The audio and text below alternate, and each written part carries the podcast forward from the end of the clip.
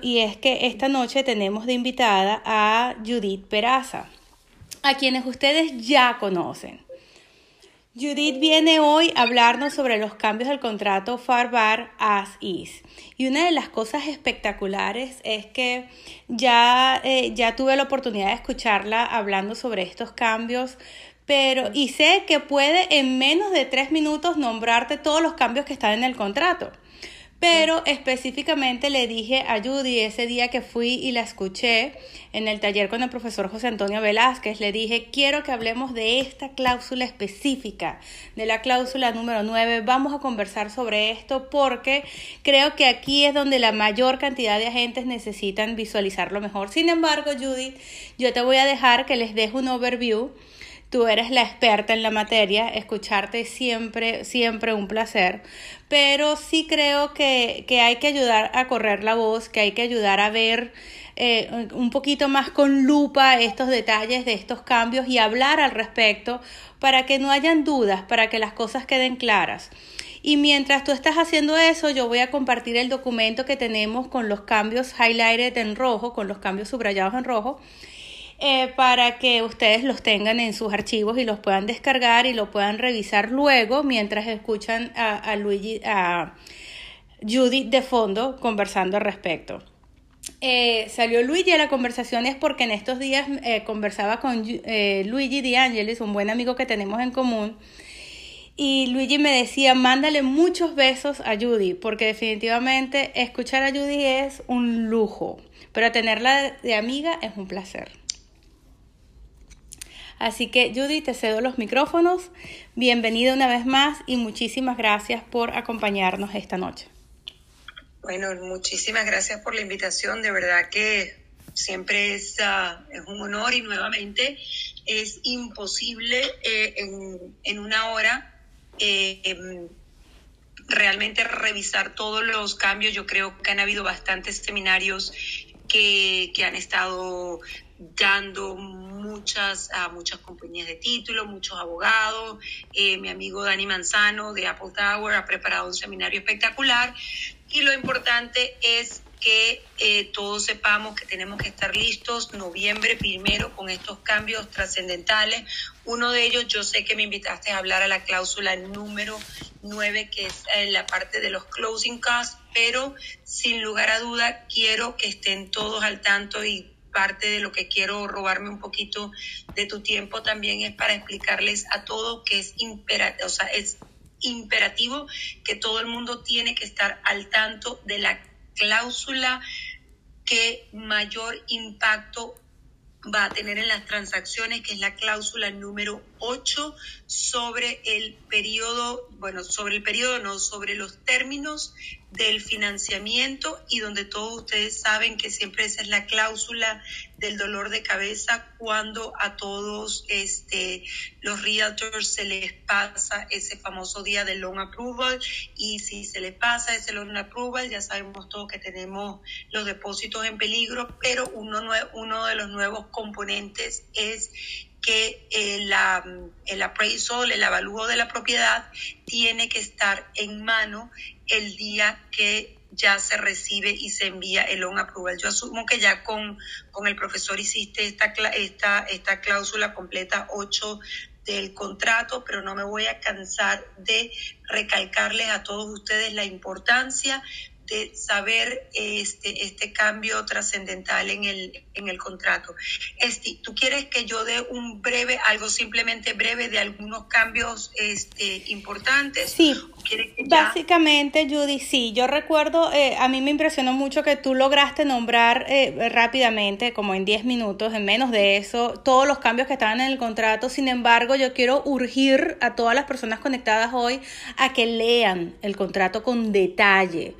Y bueno, y si quieres podemos dedicarle mitad y mitad del tiempo a la, a la cláusula 8 y a la 9. A mí me parece la 9 muy importante porque yo creo que eso va a cambiar mucho la forma en la que los realtors afrontamos el, el contrato. Pero creo que tienes razón, la cláusula 8 también es una cláusula eh, con mucha con mucha importancia que necesita ser eh, revisada, ¿no? no, esta no pretende ser una clase, para que ustedes aprendan a través. Esto no es, no es un taller, es una conversación para que ustedes tomen algunos apuntes y presten atención a ciertas cosas en particular y para invitarlos más que todo a que cuando vayan a, leer el contrato eh, eh, traten de enfocarse en estos detalles que vamos a estar conversando hoy para tomar, o sea, ustedes necesitan asistir a cualquiera de estos talleres de la NAR y revisar en detalle, eh, eh, línea por línea, los cambios del contrato porque son muchos.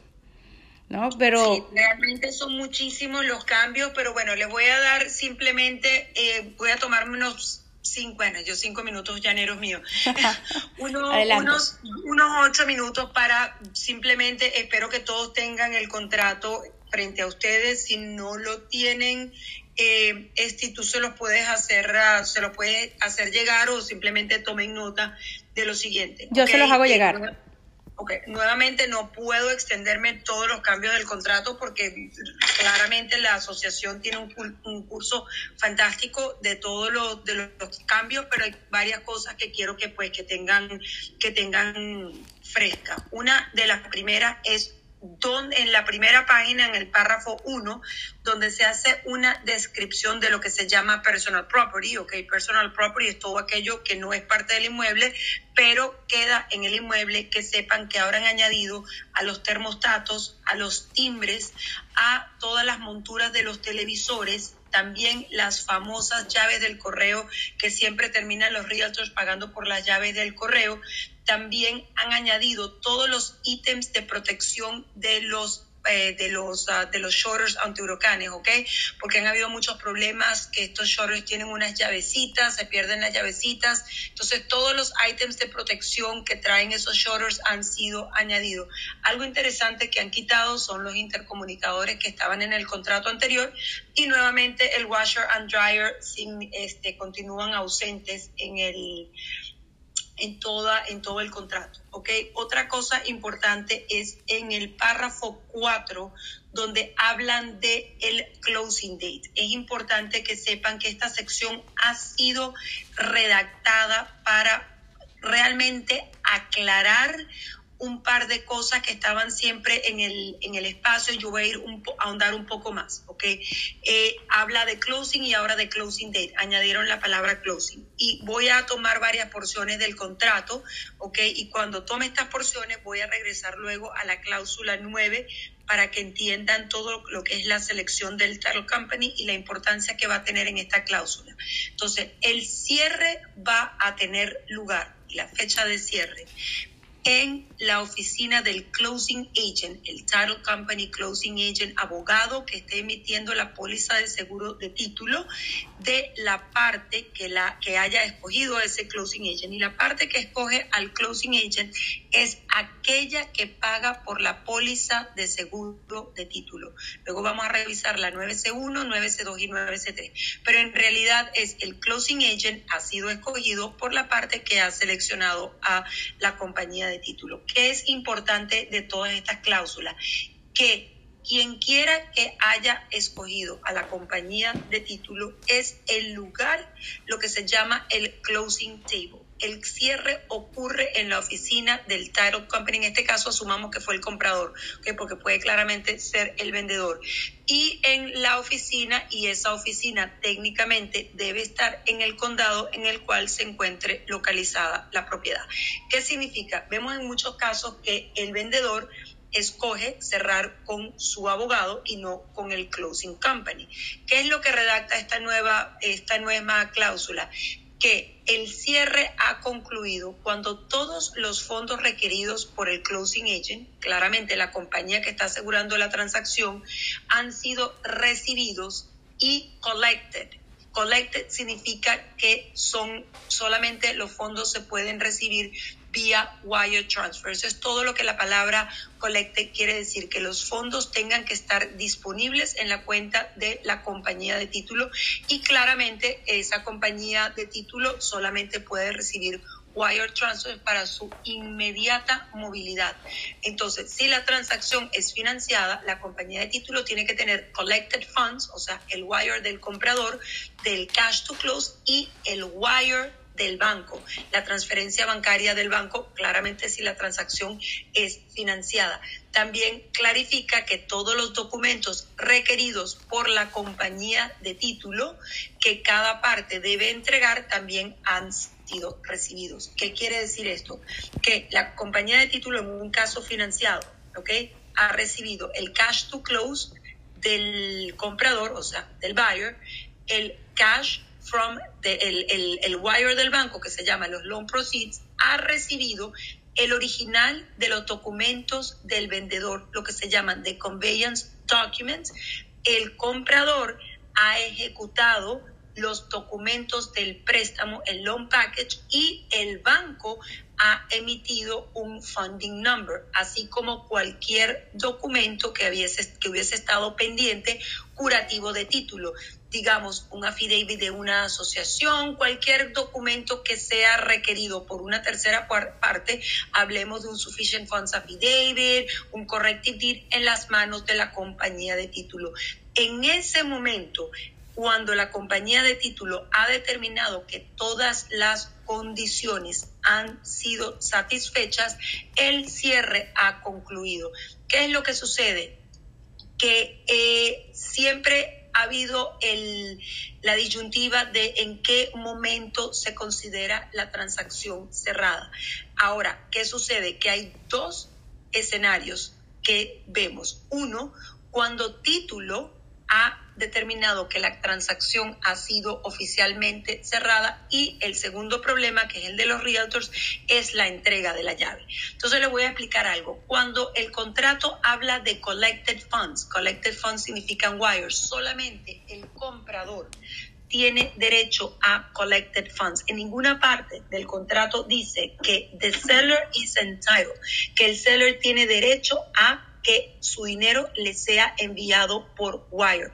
Un envío del vendedor de dinero por wire es un accommodation. Ok, estamos acomodando a un vendedor, pero en ninguna parte del contrato dice que el vendedor tiene derecho a recibir un wire. El vendedor puede venir a la mesa del cierre y recibir un cheque. Claramente que se, que se colocan como condiciones, cartas y requisitos, pero realmente ninguna parte del contrato dice que el vendedor is entitled to collected funds. Sin embargo, también es interesante saber que el vendedor puede decir, bueno, estoy cerrando en la oficina de mi abogado. Lo que quiero es que todos ustedes tengan claridad que the closing el cierre tiene lugar en la compañía de título de la gente que haya designado la parte que esté pagando por el title insurance.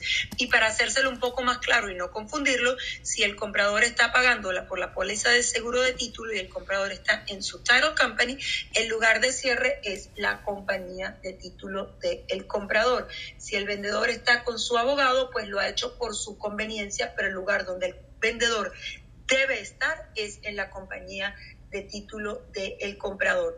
Por eso sucede lo siguiente, si el cierre está ocurriendo a las 4 de la tarde y nosotros enviamos una constancia que el vendedor se le ha originado, se ha comenzado una transferencia bancaria, ya con eso, título, ya con eso la compañía de título del comprador tiene suficiente para decir la transacción ha concluido. Luego eso lo deja a ustedes con el con el asunto pendiente de las llaves, es que mi vendedor no va a entregar las llaves hasta que no vea el dinero en su cuenta.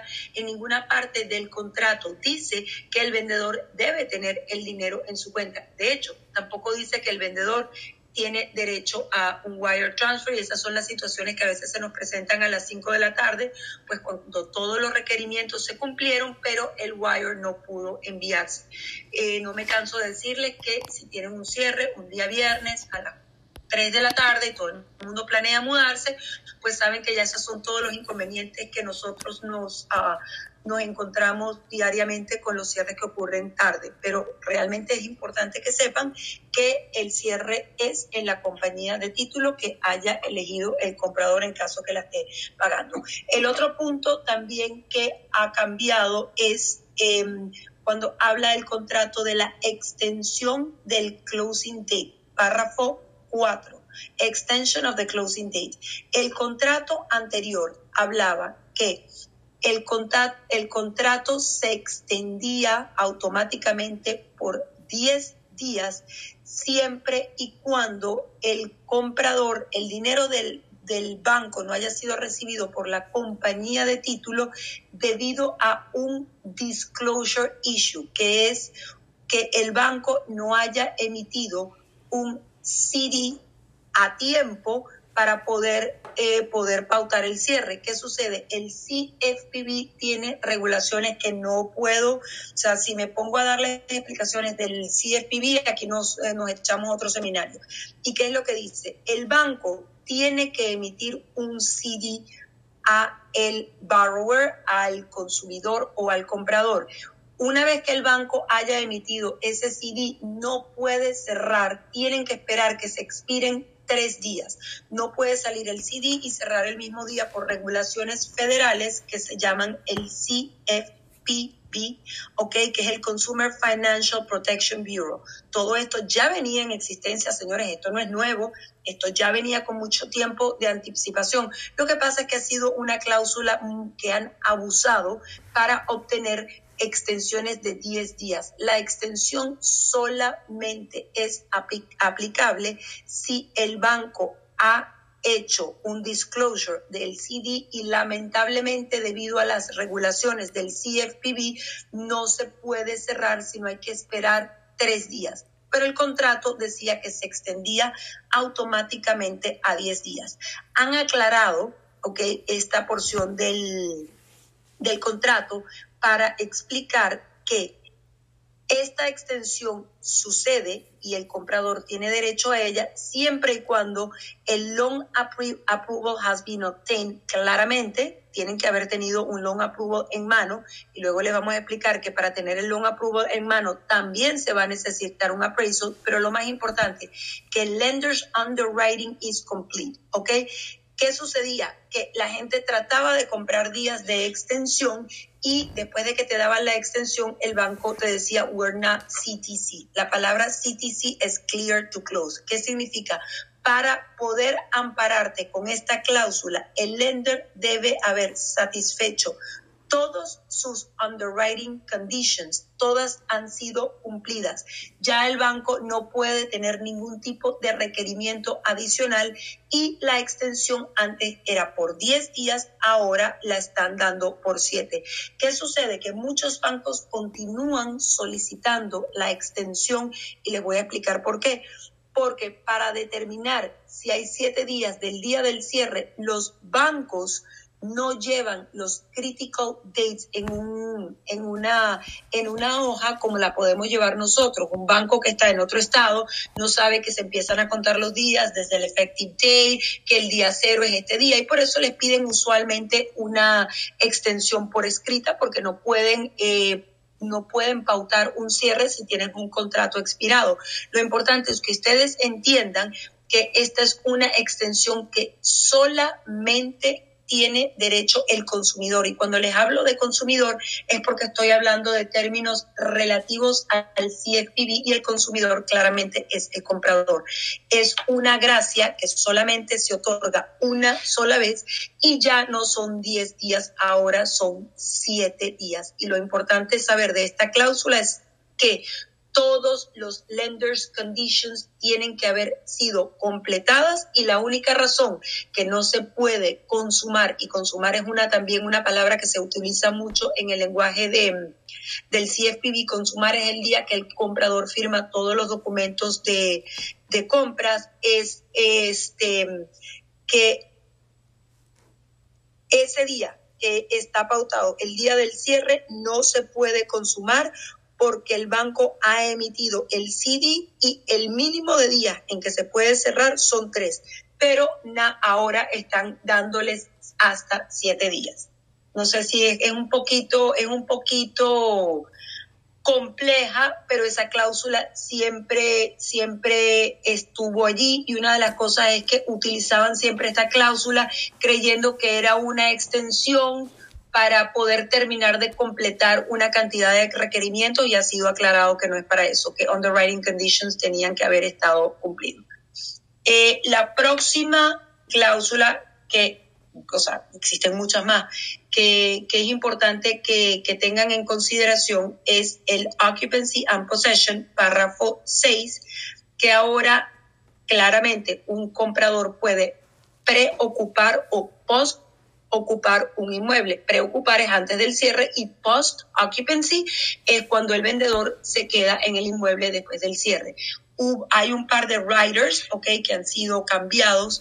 Eh, prácticamente uno de los cambios más drásticos de esos dos riders, pre-occupancy and post-occupancy, es que no dice, como decía antes, que el comprador y el vendedor iban a firmar un lease. Ahora dicen que el comprador y el vendedor van a firmar un pre-occupancy agreement y un post-occupancy agreement. Eso queda absolutamente claro, pero ahora también hay algo que tenemos que tener en consideración.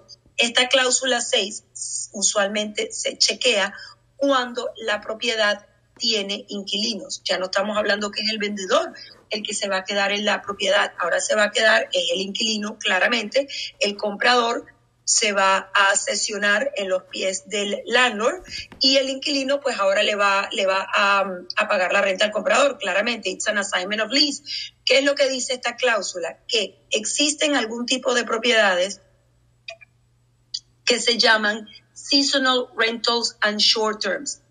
acaba de aparecer un nuevo eh, writer que simplemente trata de manera diferente a todas estas propiedades de renta corta, Airbnb. Por ejemplo, ustedes tienen una propiedad con renta corta y usualmente tienen una compañía de management, que es la que eh, se encarga de, agendar todas las los bookings toda la semana y pueden ser propiedades que están cerrando y ya tienen semanas vendidas.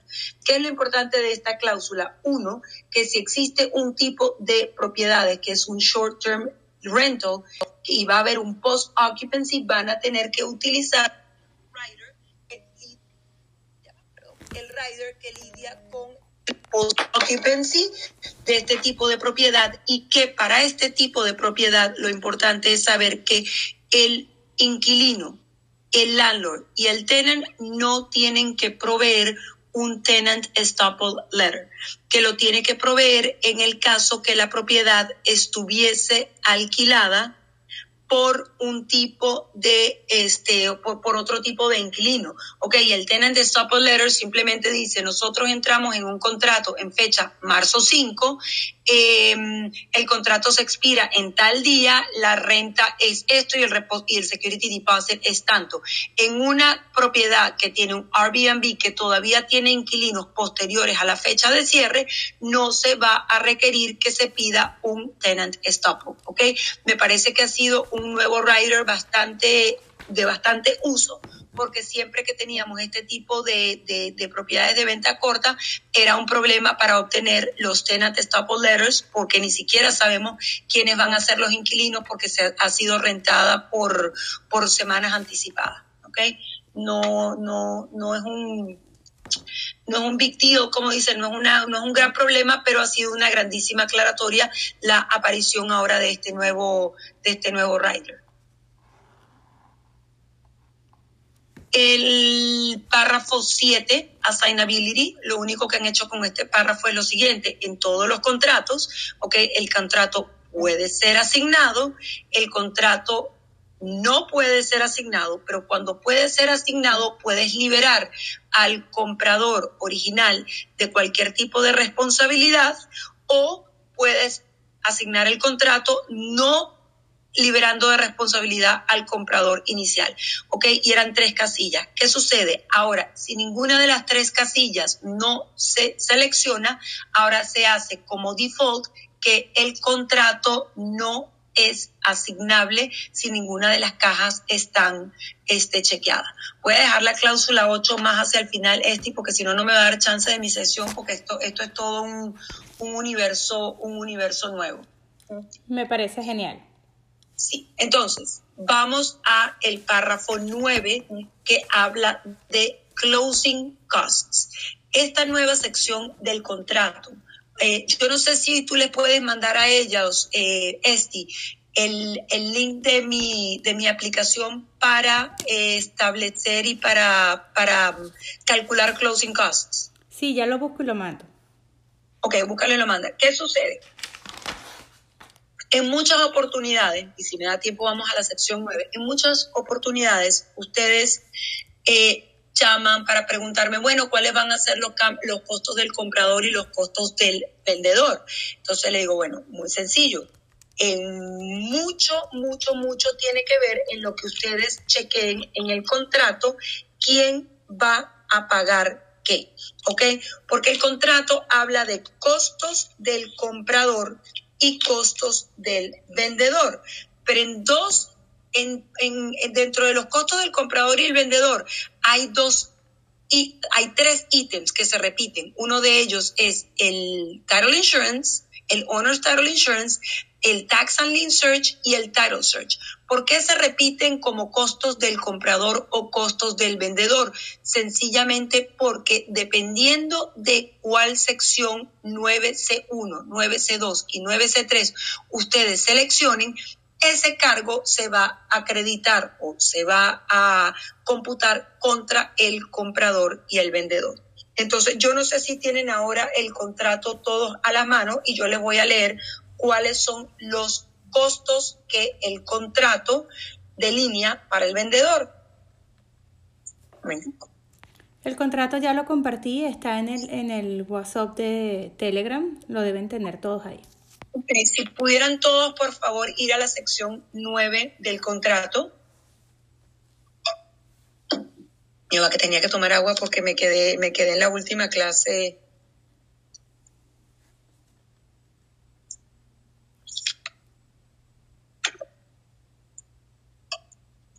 tenía tomando agüita. Ok, entonces ya les di suficiente para explicarle. Ok, costos para ser pagados por el vendedor. Ok, documentary stamp, taxes and surtax on deed if any fees. Claramente. Documentary stamps son las estampillas o tasas municipales porque no es un impuesto. Ok, son estampillas, son son costos que se le pagan al condado para registrar un nuevo documento de título, un nuevo warranty deed, un nuevo deed o cualquier documento que transfiera título y es una tasa que viene basada con el precio de venta de la propiedad. Pero también añaden la palabra surtax. Surtax es una es otra tasa de transferencia adicional al documentary stamp cuando estamos lidiando con propiedades comerciales. Y propiedades comerciales pueden ser terrenos vacíos, duplex, triplex, todo aquello que no sea una vivienda unifamiliar, además se encuentra sujeto al cargo del el surtax. El documentary stamp son 60 centavos en Miami-Dade County, 70 centavos en Broward County y el surtax que solamente hay en Miami-Dade County son 45 centavos. Entonces, cuando están preparando sus estimados de cierre, tienen que saber que si la propiedad es residencial o no es residencial, también tienen que poner en su gasto de cierre, ¿ok? Que no lo puede, no lo puede saber el title company, sino hasta que nosotros hagamos una revisión, pero si ustedes van a preparar sus estimados de cierre, también computen que si están lidiando con una propiedad, puede ser un condominio, pero es un, es un condominio comercial. Entonces tienen que tomar en consideración que ahí van a tener surtax. El próximo costo es owners policy and charges, ¿ok? Entonces están colocando que el title insurance policy, o sea, la póliza de seguro de título del el comprador es un costo que le están colocando al vendedor. Y luego les voy a explicar por qué la están colocando allí nuevamente la van a ver en los gastos del comprador. Eh, porque el title policy del, bueno, no, dejen no avanzarme. Luego van a encontrar el title search y el municipal link search.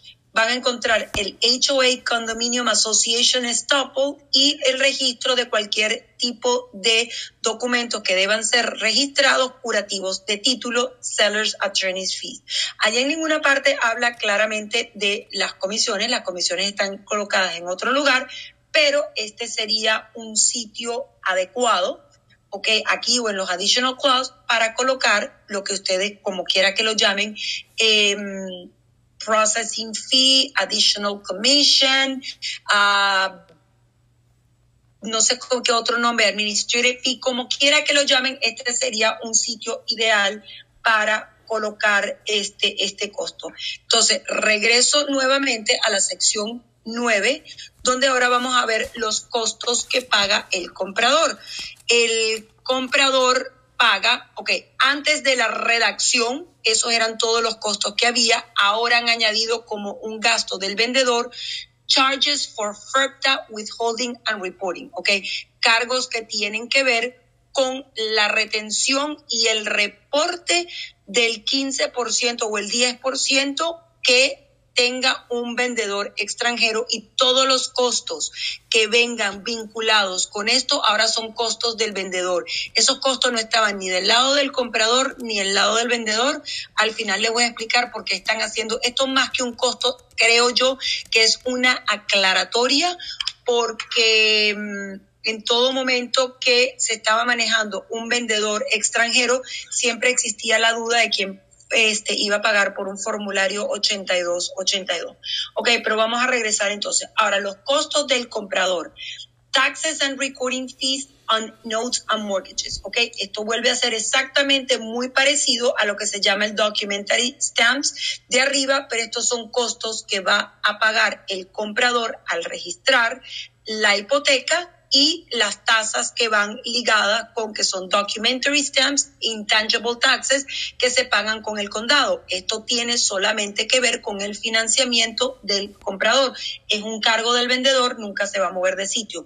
Luego viene recording fees for deeds and financing. Claramente todos los registros que se pagan en el condado por registrar el nuevo DIR, o sea, el nuevo título de propiedad, y claramente la hipoteca, todos los costos que acarrean. Usualmente son 10 dólares por la primera página y 8.50 por cada página subsiguiente. Pero nuevamente nos aparecemos en los gastos del comprador, el Owner's Policy, ¿ok? que ya lo habíamos puesto también el Title Insurance Policy del comprador, nuevamente ahora me lo colocan en como un gasto del comprador y luego vamos a ver el por qué, cómo los vamos a mover. El survey, que es la agrimensura, claramente todos los cargos de todos los cargos de financiamiento del banco, los appraisals, las inspecciones, cualquier tipo de eh, attorney's fees, o sea, cargos de abogado que el, que el comprador le vayan a acreditar. Yo creo que está eso como, como de más pero también aparece ahora el Lender's Title Insurance Policy and Endorsements, ¿ok? La parte de arriba habla de la póliza de seguro de título del comprador, pero ahora acá abajo habla de póliza de seguro de título del banco. Luego habla de el HOA Condominium Association Fees, o sea que eso significa los application fees, todas las aplicaciones para los nuevos compradores. Existe un application for the new buyer, una aplicación para el nuevo comprador, eso tiene un costo con la asociación, claramente lo paga el comprador. Pero ahora encontramos Municipal Lien Search cosa que no teníamos antes este, colocado, colocado allí, y el title search, ¿ok? Luego aparece otra columna que dice Other. En esa columna, nuevamente, Transaction Fee, Processing Fee, eh, Additional Commission. Este sería un lugar ideal para colocar el Transaction Fee del Cooperating Agent. Ahora bien, ¿cómo se va a mover cada uno de estos montos? ¿Ok? y dónde vino el cambio en el contrato. Ya les dije que el primer cambio llega que añadieron todos los costos de FERPTA al vendedor y ahora el próximo cambio que añadieron fue que en la sección 9C3, que usualmente está en la línea 174, dice Miami-Dade Broward Regional Provision, añadieron lo siguiente, buyer shall designate closing agent. ¿Qué quiere decir esto? Que el comprador designará al closing agent. ¿Por qué colocan este lenguaje? Porque en la versión anterior del contrato hablaban de la provisión, de la provisión, el estándar de la, del Miami Dade, pero en ninguna parte decían que el comprador tenía derecho de escoger a su compañía de título y por eso, de manera errada, muchos realtors chequeaban la sección 9C2 que dice buyer shall designate closing agent, porque la sección 9C3 era ambigua y no aclaraba que el comprador podía elegir a su compañía de título.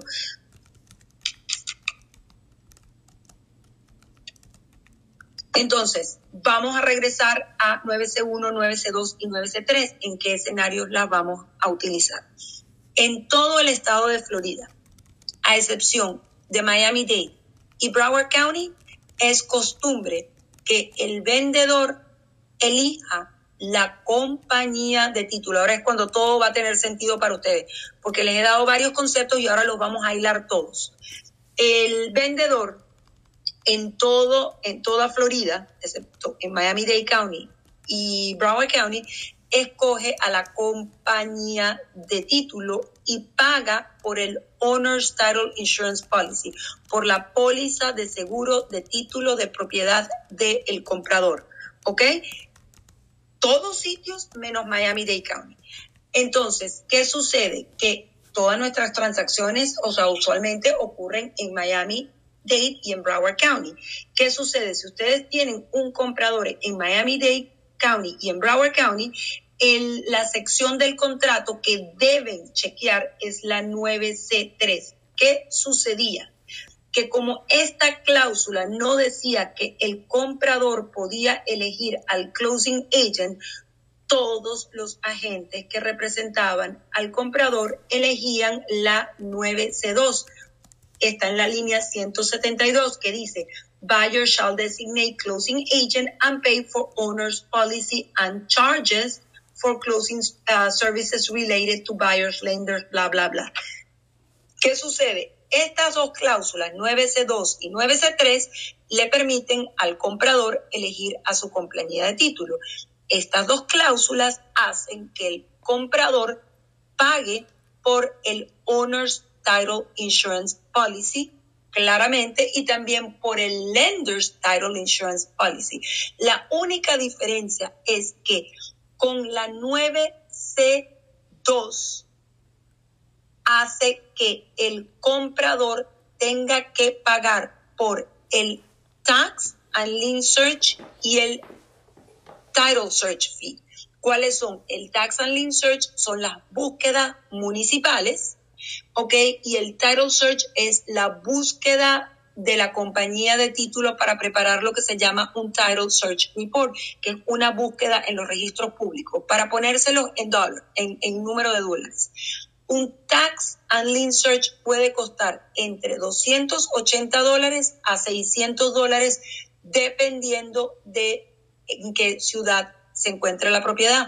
Por ejemplo, en Hialeah los, los tax and lien searches están entre 595 dólares y para pedir un rush fee se puede montar en 600, 700 dólares. Si ustedes escogen la 9C2, van a hacer que su comprador pague el tax and lien search, que puede ser entre 290 a 500 dólares, y también el title search, que puede costar entre 120 dólares a 200 dólares. Entonces ya estamos poniendo al comprador a pagar casi mil dólares de más por chequear la sección del contrato incorrecta, porque pensábamos que única y exclusivamente con la 9C2 teníamos la habilidad de seleccionar a la compañía de título. Ahora con este nuevo contrato, la sección 9C3, que está en la línea 174, lo único que ha hecho es aclarar que seleccionando esta sección, ustedes como compradores, o sea, el comprador puede designar a su closing agent y en este caso le tocaría al vendedor pagar el tax and lien search y el title search. Entonces, en, en resumen, ¿qué le conviene más a el comprador? Claramente la sección 9C3 Miami Dade Broward Regional Provision. ¿Qué pregunta me hacen constantemente? Bueno, pero ¿qué sucede si eh, se seleccionó la 9C1? La 9C1 dice que el vendedor escoge la compañía de título y paga por el Owner's Title Insurance. Porque todavía el comprador tiene que pagar por el title insurance del lender, que es del banco, que usualmente es una tasa, es una, es una póliza simultánea que pueden ser 250 dólares. ¿Qué es lo que quiere decir? Que como no esto no es habitual en Miami, ustedes como buyers agents, cuando un listing agent les diga, eh, nosotros queremos que el comprador cierre con la compañía de título del vendedor en Miami-Dade y en Broward County, la pregunta que tienen que hacer ustedes es, ¿por qué? Porque el vendedor está siendo tan benevolente en un mercado tan recontra agresivo como el del día de hoy para que además de todo sea tan amable el vendedor de pagarme el title insurance. Existen muchas razones, ok, existen muchas razones, una de las cuales es inaceptable es porque el vendedor lo dice así. Tienes que explicarle tú a tu comprador que no solamente, oye, qué bueno, te están pagando el title insurance, también tienes que decirle que pagándote el title insurance, el vendedor está, perdón, el vendedor está eligiendo a su compañía de título, o sea, estás entregando a tu comprador a o el abogado del vendedor que, que, que, que, está, que escribe title, o sea, que es un title agent, y también es un abogado o a otra compañía. Siempre y cuando la explicación del por qué un vendedor está escogiendo la 9C1 y una de ellas nuevamente no es porque al vendedor le da la gana, que tiene que haber algo que tenga sentido.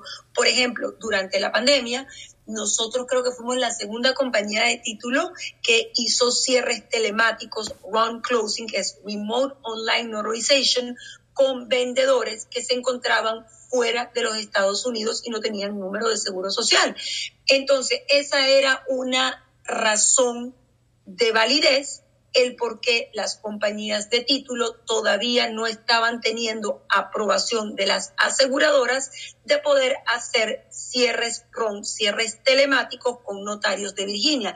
Eso es una razón que tiene sentido. Eh, ¿Por qué? Porque muy pocas compañías saben, pueden o están aprobadas para hacer run closings con este clientes extranjeros. Otra razón puede ser que ya exista un, poder o que exista un tema de FERPTA, pero es muy delicado el por qué tienen que darle una razón que tenga absoluta validez y credibilidad y más ahora una de que el vendedor está fuera, ya la mayoría de las compañías de título están pudiendo y están habilitadas para hacer cierres telemáticos. Entonces esto es simplemente una llamada de atención de que si el vendedor está...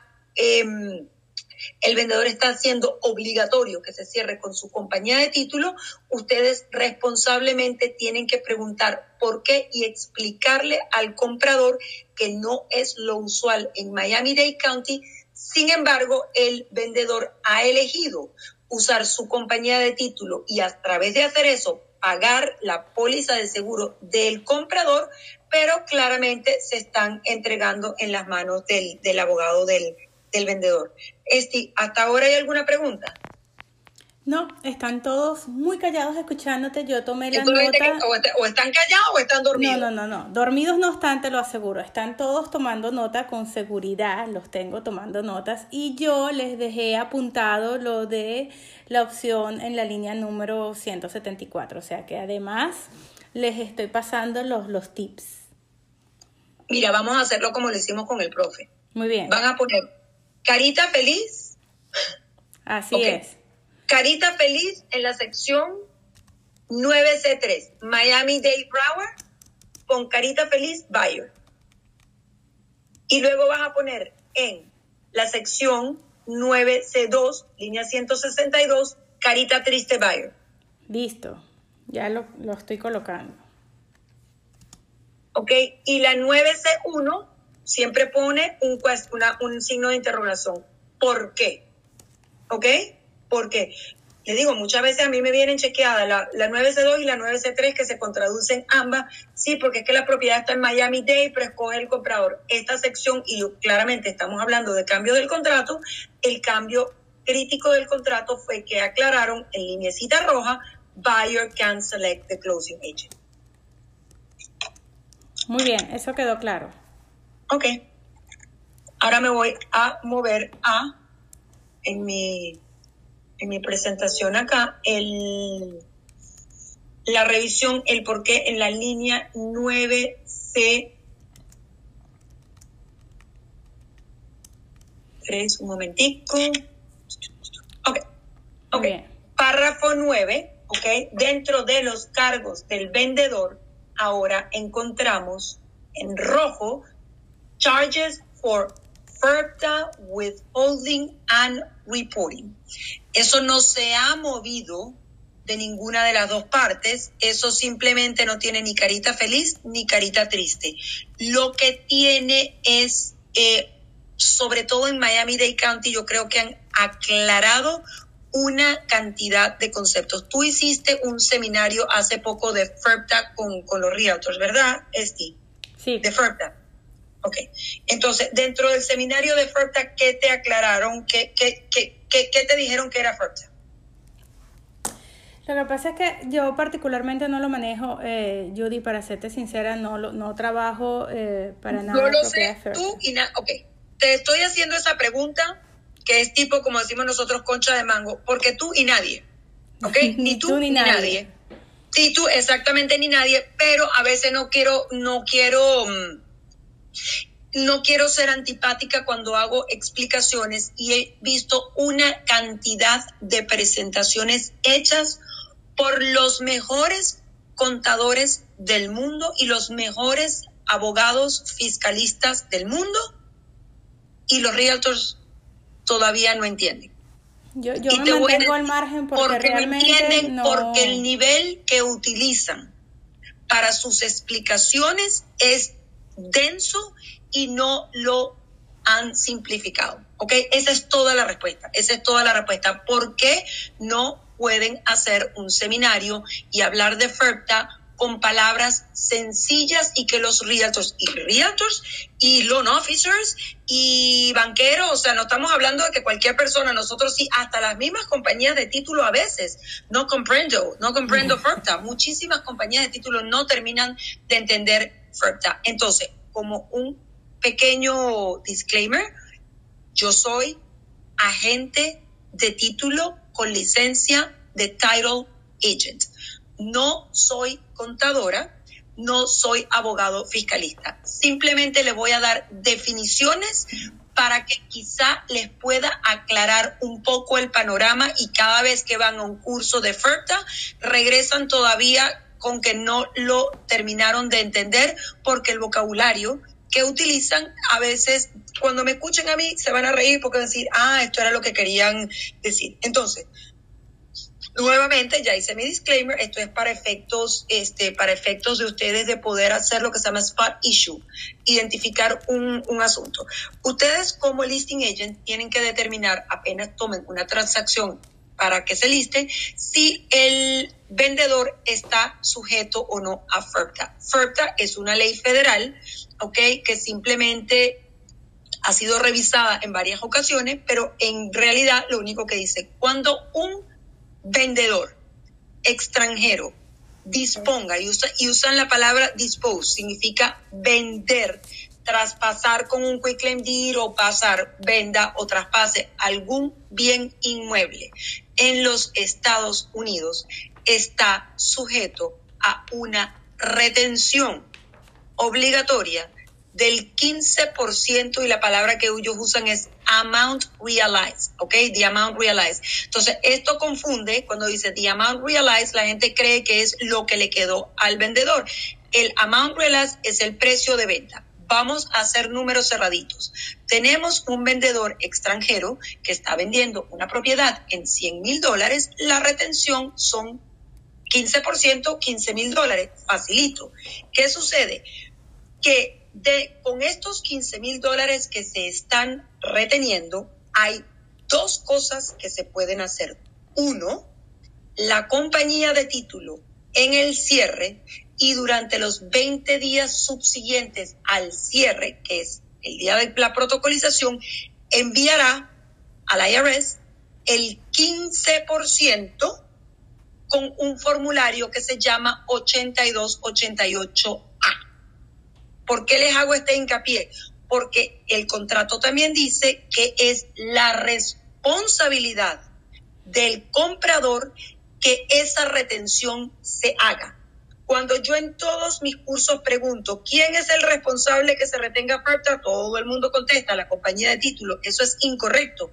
La persona responsable que se retenga y se envíe el dinero al IRS es el comprador porque es una It's a, liability, es una responsabilidad civil del comprador. Claramente el comprador no va a agarrar el 15% y mandar un cheque, lo hace a través de la compañía de título, pero la responsabilidad es única del comprador. Así como que si algo sale mal con el, con el envío de ese dinero, es el comprador el que va a tener una multa. Estamos claros con eso. ¿Qué sucede? Que hay dos maneras de manejar FERPTA. Una, que se envíe el dinero al IRS. Otra es que se haga lo que se conoce como un withholding certificate, que es una retención prematura donde le van a pedir al IRS, esto se envía antes del 7, antes del cierre, que reconsidere que no es el 15%, sino que debería ser menos, pero en este caso el dinero no se va para el IRS y se queda en la compañía de título. ¿Qué sucede? Que la decisión de si el dinero se va o no para el IRS ¿de quién debe ser? Claramente del comprador, no es del vendedor. Entonces, en las secciones del contrato le dice que el comprador a su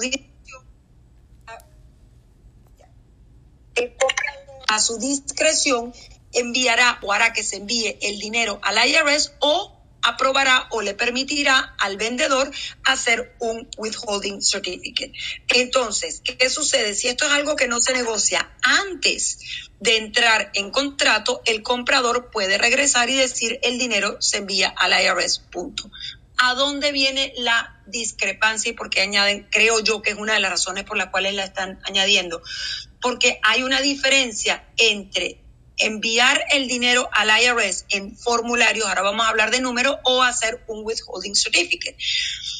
Si les estoy diciendo que el comprador es responsable, se tenía como norma que la 82-88 la pagara el comprador, ¿ok? Porque si el comprador no me deja a mí como listing, como, como vendedor, manda hacer un withholding certificate porque no le da la gana, entonces como es su responsabilidad, ahora él tiene que pagar por la forma 8288.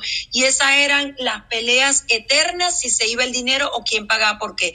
Esta nueva cláusula ha aclarado y ha dejado por sentado que cualquier tipo de costo en una transacción donde el vendedor sea extranjero, se envía el dinero al IRS o se haga un withholding certificate, lo va a pagar el vendedor. Porque recuerden solamente que no son esos dos costos. Además tienes el costo de la emisión de los ITIN, que es ITIN, International Tax Identification Number, que si el vendedor no tiene un ITIN, tiene que sacarlo, pero claramente ya está trabajando con un contador. El problema es cuando tenemos un comprador extranjero y el comprador extranjero no tiene un ITIN.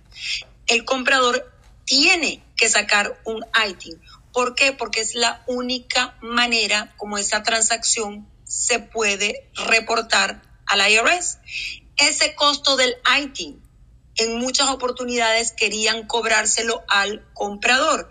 Ahora, si esto está colocando charges for FERPTA withholding and reporting, queda claro y ya veremos nuevamente por dónde se va a agarrar la gente de otro lado, que todos los costos que tengan que ver con retener FERPTA, enviar dinero de FERPTA, hacer un withholding certificate o, la, o el formulario 88, 8288B son cargos claramente que son ya del vendedor.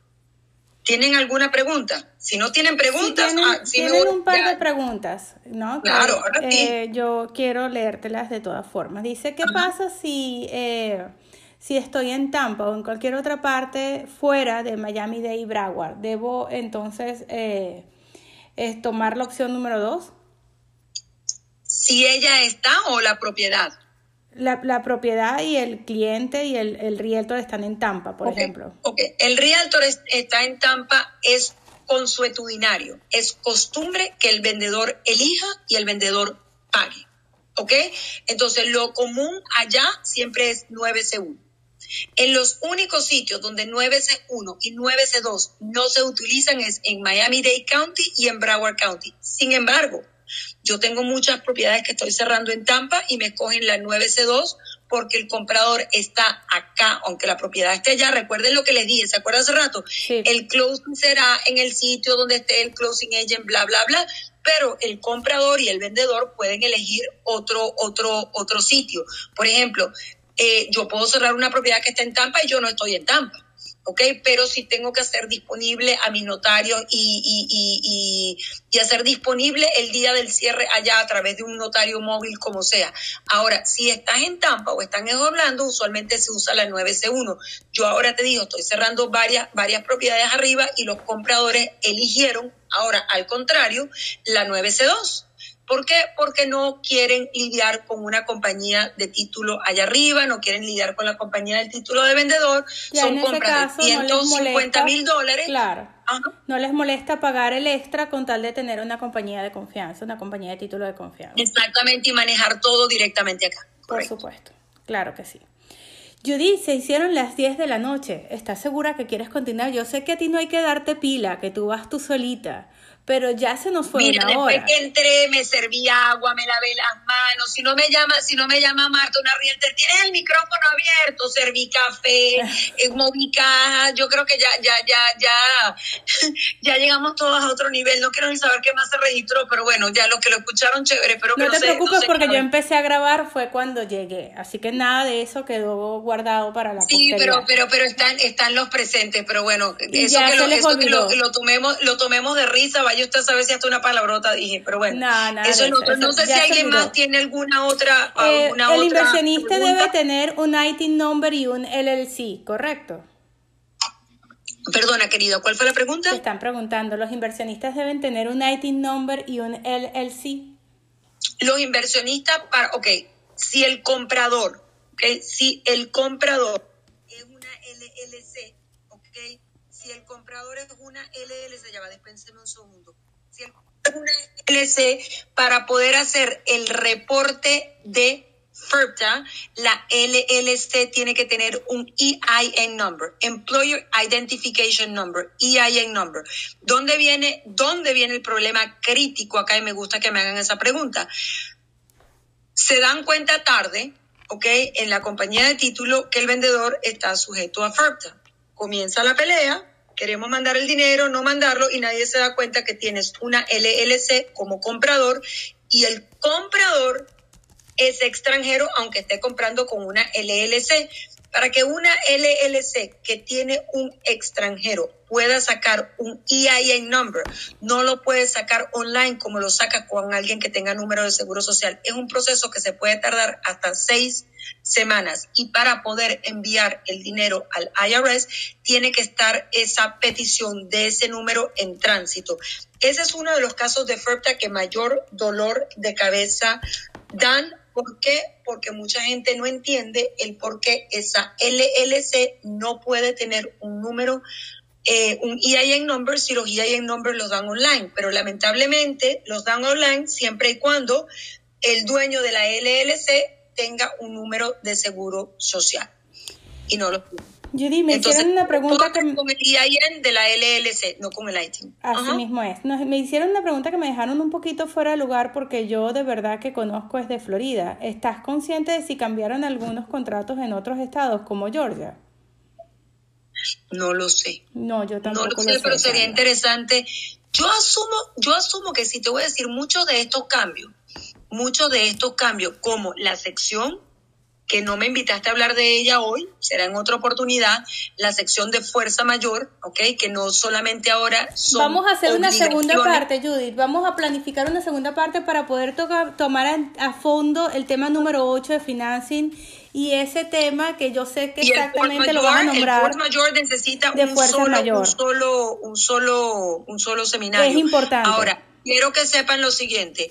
¿Cuáles van a ser los costos de mi comprador y mi vendedor? La respuesta va a ser, casi todos los van a tener ustedes como realtors a la mano, a parar por un segundo y ver que los costos ya están en el contrato y dependiendo de qué sección escojan, 9C1, 9C2 o 9C3, lo van a colocar al comprador y al vendedor. Una vez que descarguen la aplicación, jueguen con ella, es una aplicación gratuita, tiene sus... Um, sale con el nombre de ustedes de lo más linda y ustedes puedan jugar con contratos uh, hipotéticos que no existan y pueden mover los sitios, los costos de un lado al otro dependiendo de qué han colocado en el contrato para que vayan acostumbrándose a poder preparar sus propios estimados de cierre.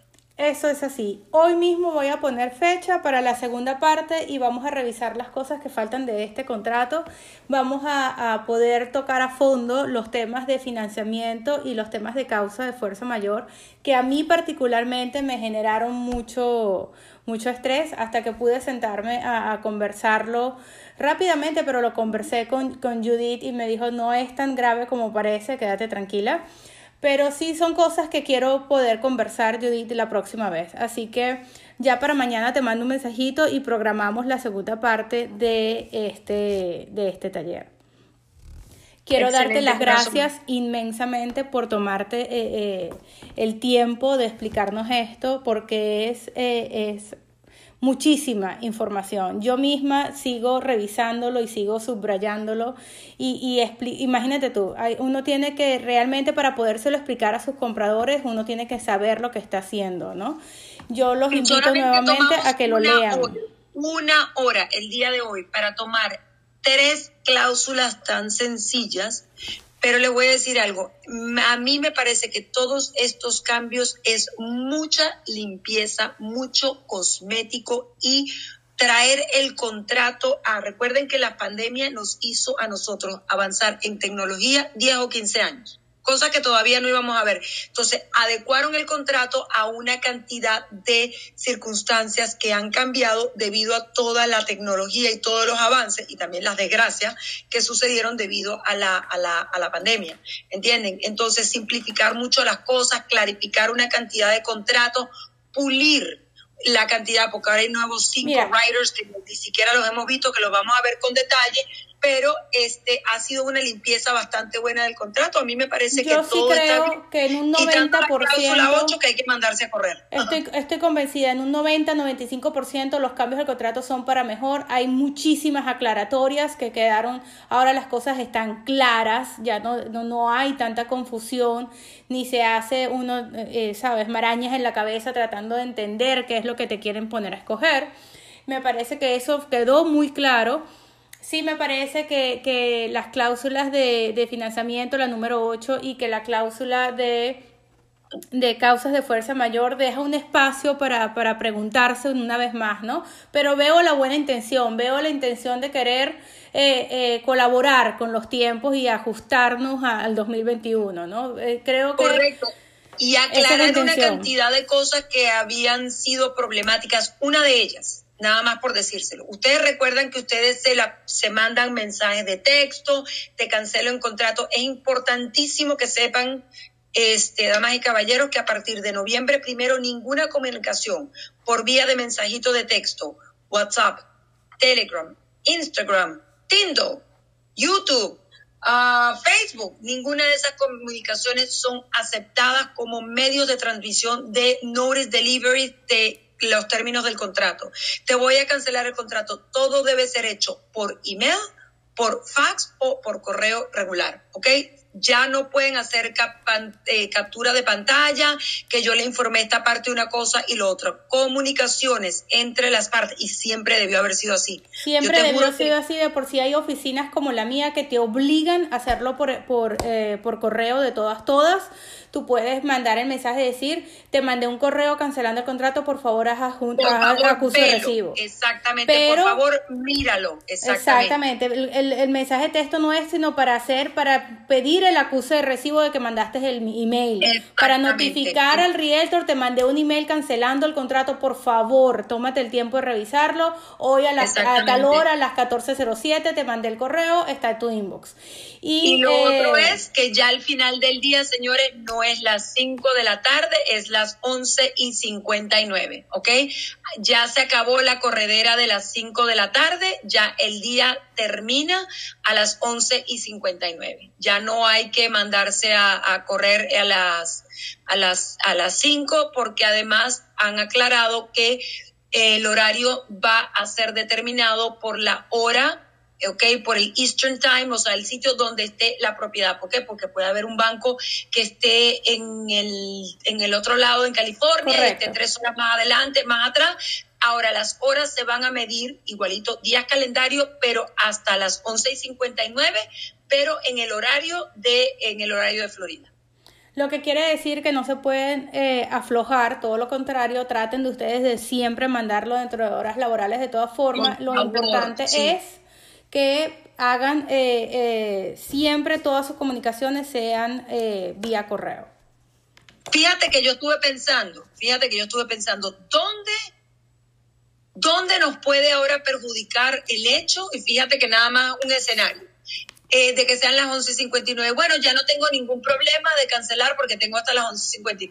Entonces ya tu comprador firmó la, la cancelación, y empezaste tú, escribe y escribe, escribe un email a las once y media de la noche.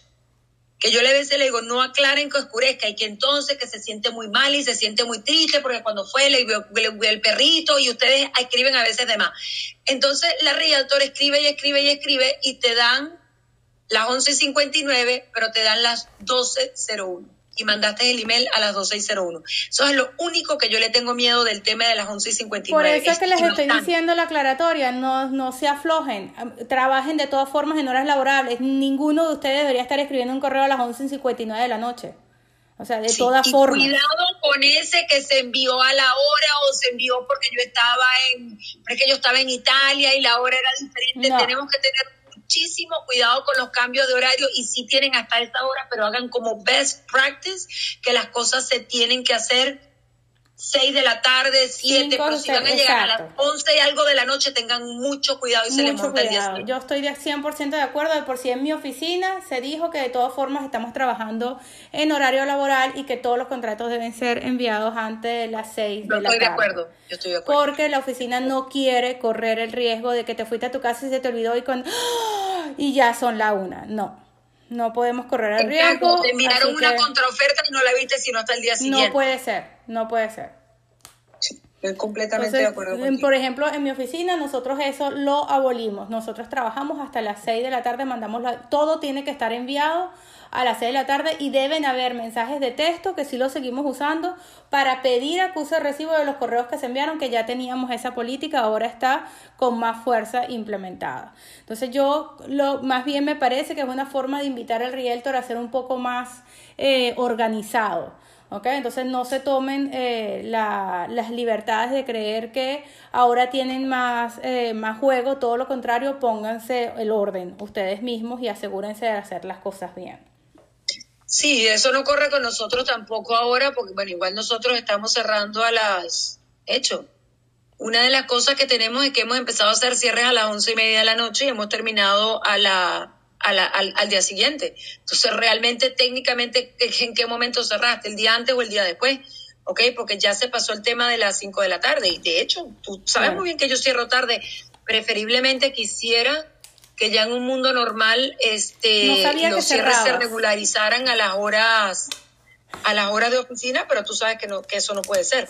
hay que cerrar y hay que cerrar. Para, para el, el, mínimo común denominador y para las personas que te conocemos, a veces da la impresión de que eres 24 horas. Tú deberías tener un horario un poco más estricto. Sí, ¿verdad? Y ahora con los 5 de la tarde apagué la luz y prendí la luz, un minuto prendí y apagué, ya está el día, el día siguiente. Eso fue lo que estábamos diciendo.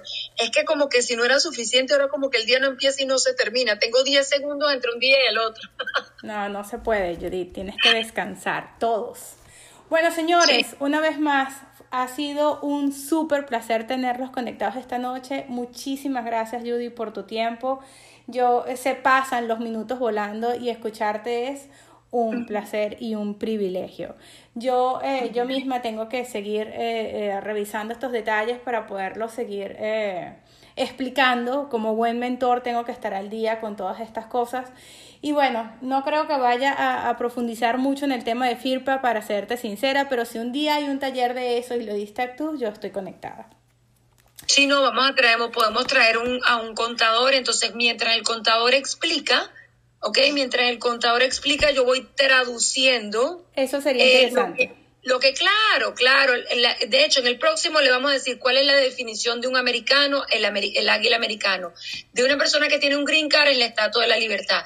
Y todos aquellos que tienen visa de inversionista en la antorcha de la Estatua de la Libertad. Cuando, los cuando el, contador explica y yo voy detrás haciendo esas aclaratorias, a todos los realtors entienden. Le digo, es que no le puede decir un LPR. LPR es el Legal Permanent Resident of the United States. Le digo, no seas tan denso y tan cruel con, con, la gente que no, no tienen por qué entenderlo, porque si yo no estuviese en esto tampoco lo entendiera. O sea, vamos a explicarlo con cosas más, ¿sabes? Que a mí me gustan mucho mis cuestiones visuales. Claro. Pero es que si no, te necesitamos de traductor, porque yo misma sencillamente no toco esos temas, no me complico, porque eh, no, no puedo con el, el, el, la terminología, como dices tú. Entonces, bueno, realmente vamos a hacer un seminario, vamos a traer un contador y vamos a decir FERPTA con manzanitas y peritas. Me parece muy bien. Y naranja y por medio. tonto te parece, pero súper, se fue el carrito, llevó el dinero, regresó, porque es que hay cosas que la gente asume que todo el mundo sabe y no es cierto. Me parece Hay conceptos que la gente no maneja y no tiene por qué manejarlas. Me parece muy bien. Yo estoy segura que más de uno se va a conectar a escucharte, a aprender. Judith. Bueno, cariño, Dios los bendiga a todos. Yo sé que este tema hoy era ah, denso, aburridito, pero bueno, traté de hacerlo lo más rápido y lo más sencillo. Si quedaron dudas, igual las volvemos a aclarar porque este, este, esta cláusula del contrato es odiosa. Claro que sí. Vamos, a, vamos por el momento a darles las buenas noches y les tengo pendiente para mañana. No solamente les voy a compartir la grabación en Spotify de la clase de hoy, sino que mañana mismo busco en Agenda Judy y programamos la segunda parte. ¿Ok? Ok, cariño. Gracias, Judy. Que descanses. Buenas noches. Un beso para todos. Bye bye. Cariño.